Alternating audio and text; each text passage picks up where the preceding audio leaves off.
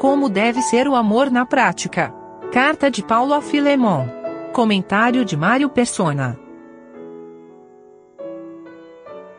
Essa é uma carta pessoal. Ela não é uma carta apostólica enviada a uma igreja, como são outras cartas do apóstolo Paulo.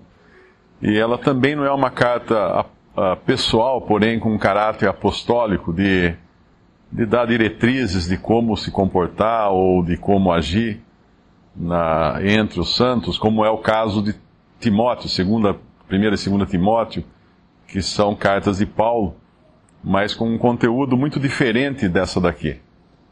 Essa aqui é uma carta bem pessoal. Ela é exclusivamente enviada a Filemon. Não que nós não possamos desfrutar dela, porque Deus permitiu, o Espírito Santo permitiu que ela fosse incluída no, nas Escrituras. Então ela tem, ela tem muito para nós também. Porque ela nos fala da, da aplicação prática do amor cristão. É uma carta de amor, né? uma carta de cuidado. E Paulo aqui, ele não está se colocando como apóstolo, ele está se colocando como um velho que escreve para um amigo. Ele escreve para ao amado Filemon, nosso cooperador, e a nossa irmã Áfia, que devia ser a esposa de, de Filemon e a Arquipo, nosso camarada, e a igreja que está em tua casa, na casa de Filemon. Filemon é, devia morar em Colosso. Então essa carta está sendo enviada a Colosso, onde congregava a Assembleia dos Colossenses, a igreja dos Colossenses, na casa de Filemon. Quando a gente lê, ele vai, ele vai enviar essa carta, uh, é uma carta de uh, para encomendar né, aos cuidados de, de um escravo de Filemon que havia fugido, que é Onésimo, que ele vai começar a falar a partir do versículo 8, do versículo 10. Onésimo era um escravo de Filemon que fugiu, acabou provavelmente preso na mesma prisão de Paulo, ouviu o evangelho da boca de Paulo e se converteu. Por isso que Paulo o chama de meu filho, no versículo 10, peço-te por meu filho Onésimo, que gerei nas minhas prisões, o qual no outro tempo te foi inútil, mas agora a ti e a mim, muito útil, eu o tornei a enviar. Porque ele foi inútil, ele não era um escravo, era um escravo, mas nas coisas só desse mundo ele podia ser útil. Mas agora ele volta, ele deve ter sido solto, Paulo envia com essa carta para Filemão, uh, encomendando então Onésimo a Filemão, não agora como um escravo, embora Paulo reconheça uh, a autoridade que, Oné, que tinha sobre Onésimo, e reconheça, Paulo não, não contesta a posição social de um e de outro. E isso é uma lição para nós também. Ele não fala para Onésimo, ó oh, meu filho, vai para outro lugar, não volta lá que você vai virar, você vai ser escravo de novo, agora você é cristão, você não precisa ser escravo. Não, ele reconhece, porque havia uma ordem na sociedade naquele tempo, e haviam os, os senhores e haviam os escravos. Existiam senhores e escravos. O, o, quando a gente fala escravo na Bíblia, é importante lembrar que eles, o escravo no, nos tempos do Senhor Jesus, uh, nos, nos tempos apostólicos, não eram pessoas que eram discriminadas pela cor da pele, como eram os escravos no tempo do Brasil colonial. Os escravos eram pessoas do mesmo povo. Alguns ah, ou eram conquistados em batalhas por um país, depois ele passava a servir. Alguns se faziam escravos. Uma pessoa tinha uma dívida muito grande, não conseguia pagar, ela se fazia escrava da pessoa para quem ela devia, como uma forma de pagar a dívida. O escravo tinha uma posição também social. Ele, ele tinha regalias que não tinha, por exemplo, um escravo nos tempos do, do Brasil colonial. Um escravo podia comprar a sua, a sua libertação, ou a sua mudança de posição. Então é difícil a gente entender escravidão nos tempos bíblicos com a escravidão, tentando aplicar os conceitos de escravidão no Brasil colonial. Não tem nada a ver uma coisa com a outra.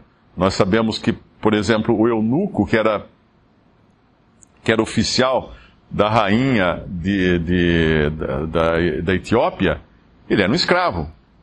Ele era um escravo, um escravo castrado, como eram todos os escravos que serviam a uma rainha, para evitar que houvesse o intercurso entre o escravo e a rainha e assim contaminasse a linhagem uh, real. Então eles eram castrados, aqueles que tinham acesso à rainha eram castrados. E assim era o eunuco. Ele era um escravo, mas ao mesmo tempo ele era um oficial da corte. Então ele tinha certas regalias. Uh, é, mais, é mais parecido com a escravidão chinesa, dos tempos do, do, dos impérios chineses. Quando a gente vê esses filmes de história da China, a gente vê que eles eram uma classe respeitada, inclusive, dentro da sociedade chinesa, mas eram escravos. Uh, e esse é o que é o caso de, de Onésimo.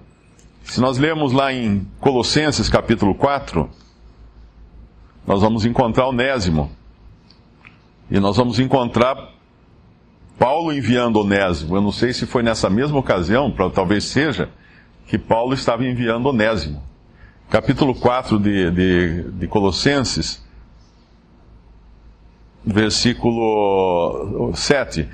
Tíquico, irmão amado e fiel ministro e conservo no Senhor, vos fará saber o meu estado, o qual vos enviei para o mesmo fim, para que saiba do vosso estado e console os vossos corações, juntamente com Onésimo amado e fiel irmão, que é dos vossos, ou seja, ele é da, da Assembleia de Colosso, ele é dos Colossenses. Eles vos farão saber tudo o que por aqui se passa. Então Paulo envia Onésimo, mas agora num outro caráter.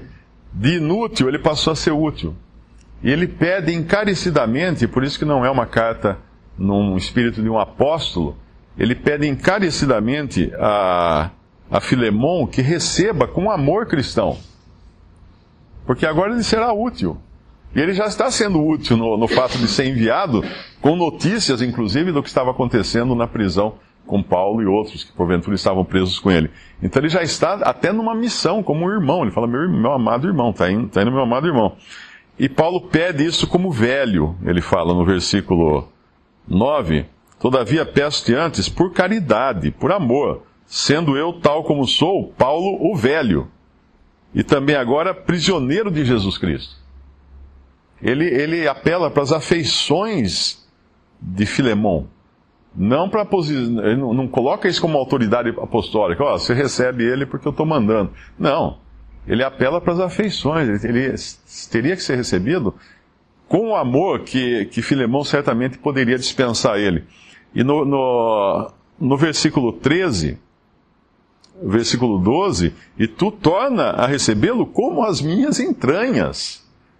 Tamanha era a associação que Paulo agora tinha com esse que era seu filho na fé, esse a quem ele tinha pregado o evangelho, que uh, Filemão devia recebê-lo como o próprio Paulo, como o próprio coração de Paulo, estivesse sendo mandado a ele. E ele fala ainda: Eu bem o quisera conservar comigo, para que por ti me servisse nas prisões do Evangelho, mas nada quis fazer sem o teu parecer, para que o teu benefício não fosse como por força, mas voluntário. Mas voluntário. Mais à frente, nós vemos uma. A gente poderia falar assim: é, fica, é fácil para Paulo falar, né? Ele, o escravo fugiu, deu um prejuízo tremendo para Filemão, e Paulo agora manda de volta, fala assim, ó, esquece tudo aí, recebe ele, tudo bem e tal. Mas não, o amor cristão, ele sempre vai acompanhado de comprometimento. Ele nunca vai de graça, assim, de graça no sentido, claro que o amor vai de graça, né? Mas nunca vai sem que alguém perca alguma coisa. Uh, o cristão, a gente sempre tem aquele, aquele receio de ser considerado um, um, perdedor nesse mundo, né? Os jovens têm muito essa, essa coisa, né? De ser achado um perdedor. Mas o cristão é o perdedor.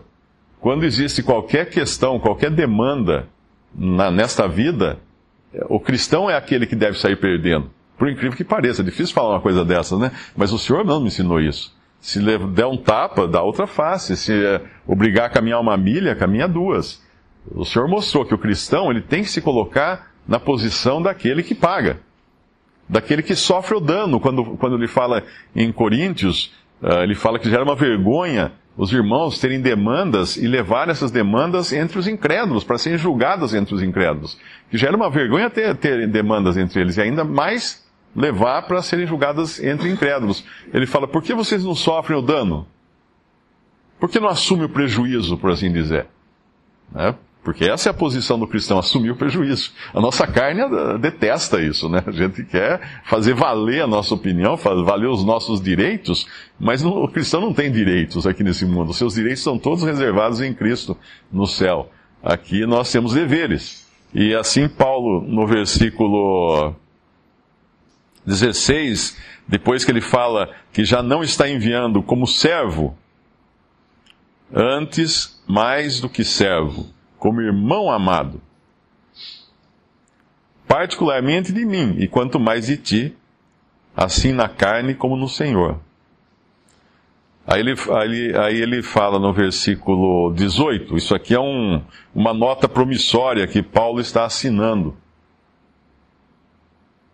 E se te fez algum dano, ou te deve alguma coisa, põe isso à minha conta. Eu, de Paulo, de minha própria mão, o escrevi e o pagarei. Mas ele em seguida lembra uma coisa importante: que o próprio Filemão também era filho de Paulo na fé. Para te não dizer que ainda mesmo a ti próprio a mim me deves, a mim te deves. Provavelmente Paulo tinha pregado o evangelho para Filemão e Filemão tinha se convertido pelo ministério de Paulo. Mas mesmo assim, ele escreve da sua própria mão. Talvez esse trecho da carta era muito comum uh, o apóstolo ditar uma carta e alguém escrever. Mas aparentemente, em alguns momentos, ele toma a pena e escreve. Tem uma outra que ele fala: Veja com que grandes letras vos, vos escrevo, quando ele, na, na saudação de outra carta. E aqui ele, ele assina essa nota promissória. Podia cobrar dele toda a despesa que tivesse. Então, portanto, essa é uma carta de, de amor e é uma carta que mostra como deve o amor cristão, que nós não falamos muito é amor, né? Mas o amor na prática, como é que funciona? Funciona assim. Essa é a maneira que deve ser o amor cristão colocado em prática. Tem um versículo que fala: O amor de Cristo nos constrange. O amor de Cristo nos constrange. O crente ele deveria viver constrangido, por assim dizer, pelo amor de Cristo. Uh, se Cristo deu sua vida por mim, quanto eu devo dar a minha vida? Ou a que ponto eu devo chegar? Constrangido por esse amor. E é basicamente o que Paulo fala no versículo 21. Escrevi-te confiado na tua obediência, sabendo que, a, que ainda farás mais do que digo. Muitos cristãos, eles, sempre que uh, alguém fala alguma coisa da sua maneira de andar, alguma coisa, falam assim: ah, mas está isso, não tem isso na Bíblia? Na Bíblia está escrito que eu não posso fumar, ou na Bíblia está escrito que eu não posso dançar, ou na Bíblia está escrito que eu... Então a pessoa, ela quer saber uh, como se fosse uma lista de regras de pode e não pode. Mas não é assim que anda aquele que é guiado pelo Espírito Santo de Deus. Ele anda constrangido a querer fazer a vontade de Deus e muito mais. Muito mais. Como Paulo fala, confiado na tua obediência, sabendo que ainda farás mais do que te digo.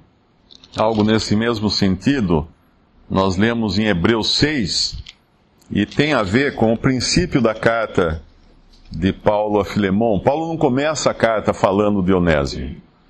Ele começa a carta falando de Filemão.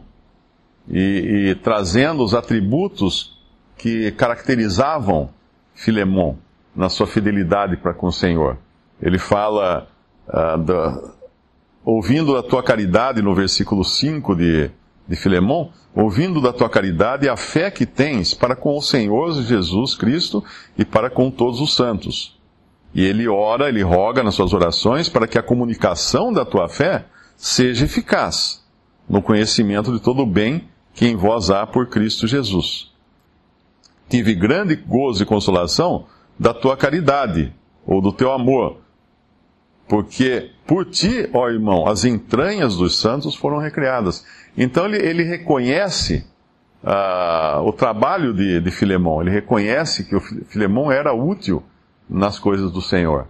Ele começa assim, então, trazendo à memória essas coisas, porque essas coisas não estavam só na memória de Paulo, elas estavam na memória de Deus. Elas estavam guardadas na memória de Deus.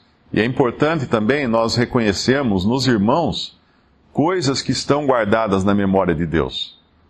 Para assim termos o mesmo pensamento que Deus tem em relação a eles. Muitas vezes nós não gostamos de um ou não gostamos de outro, mas a, a pergunta seguinte é a seguinte: o que Deus acha desse irmão que foi comprado pelo sangue de Cristo e que Deus tem uma, uma opinião sobre ele? Qual seria a opinião que Deus teria sobre ele? E aí nós vemos lá em, em Hebreus 6 uma exortação feita agora de uma, num caráter mais genérico, versículo 9 mas de vós, ó amados, ele está falando agora no contraste daqueles que se ocupavam com uh, apenas com cerimônias e não tinham uma vida realmente, uma vida real em Cristo, ou não, não, pelo menos não demonstravam essa vida em Cristo.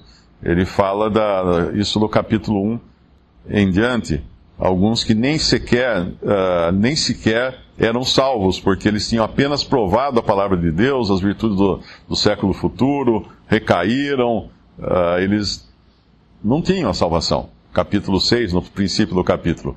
Mas aqui, no versículo 9, ele vai falar o que ele espera agora, o que Deus espera dos que são realmente salvos, dos que têm vida em Cristo. Mas, mas de vós, ó amados, é o contraste aqui. Esperamos coisas melhores e coisas que acompanham a salvação ainda que assim falamos, porque Deus não é injusto para se esquecer da vossa obra e do trabalho da caridade ou do trabalho do amor que para com o seu nome mostrastes, enquanto, servis, enquanto servistes aos santos e ainda servis. Mas desejamos que cada um de vós mostre o mesmo cuidado até o fim, para completa certeza da esperança para que vos não façais negligentes, mas sejais imitadores dos que pela fé e paciência herdam as promessas. Aqui é a memória de Deus, porque Deus não é injusto para se esquecer da obra e do da vossa obra e do trabalho da caridade que para com o seu, o seu nome mostrastes, enquanto servistes aos santos e ainda servis. Faz lembrar a passagem que o Senhor fala de que não será, não será esquecido nem sequer um, um copo d'água que foi dado a, a um discípulo de Cristo. E aqui Filemão é lembrado, então, uh, é trazido à memória essas qualidades que Filemão tinha em Cristo.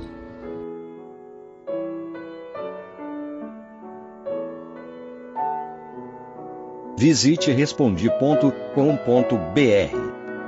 Visite também 3minutos.net.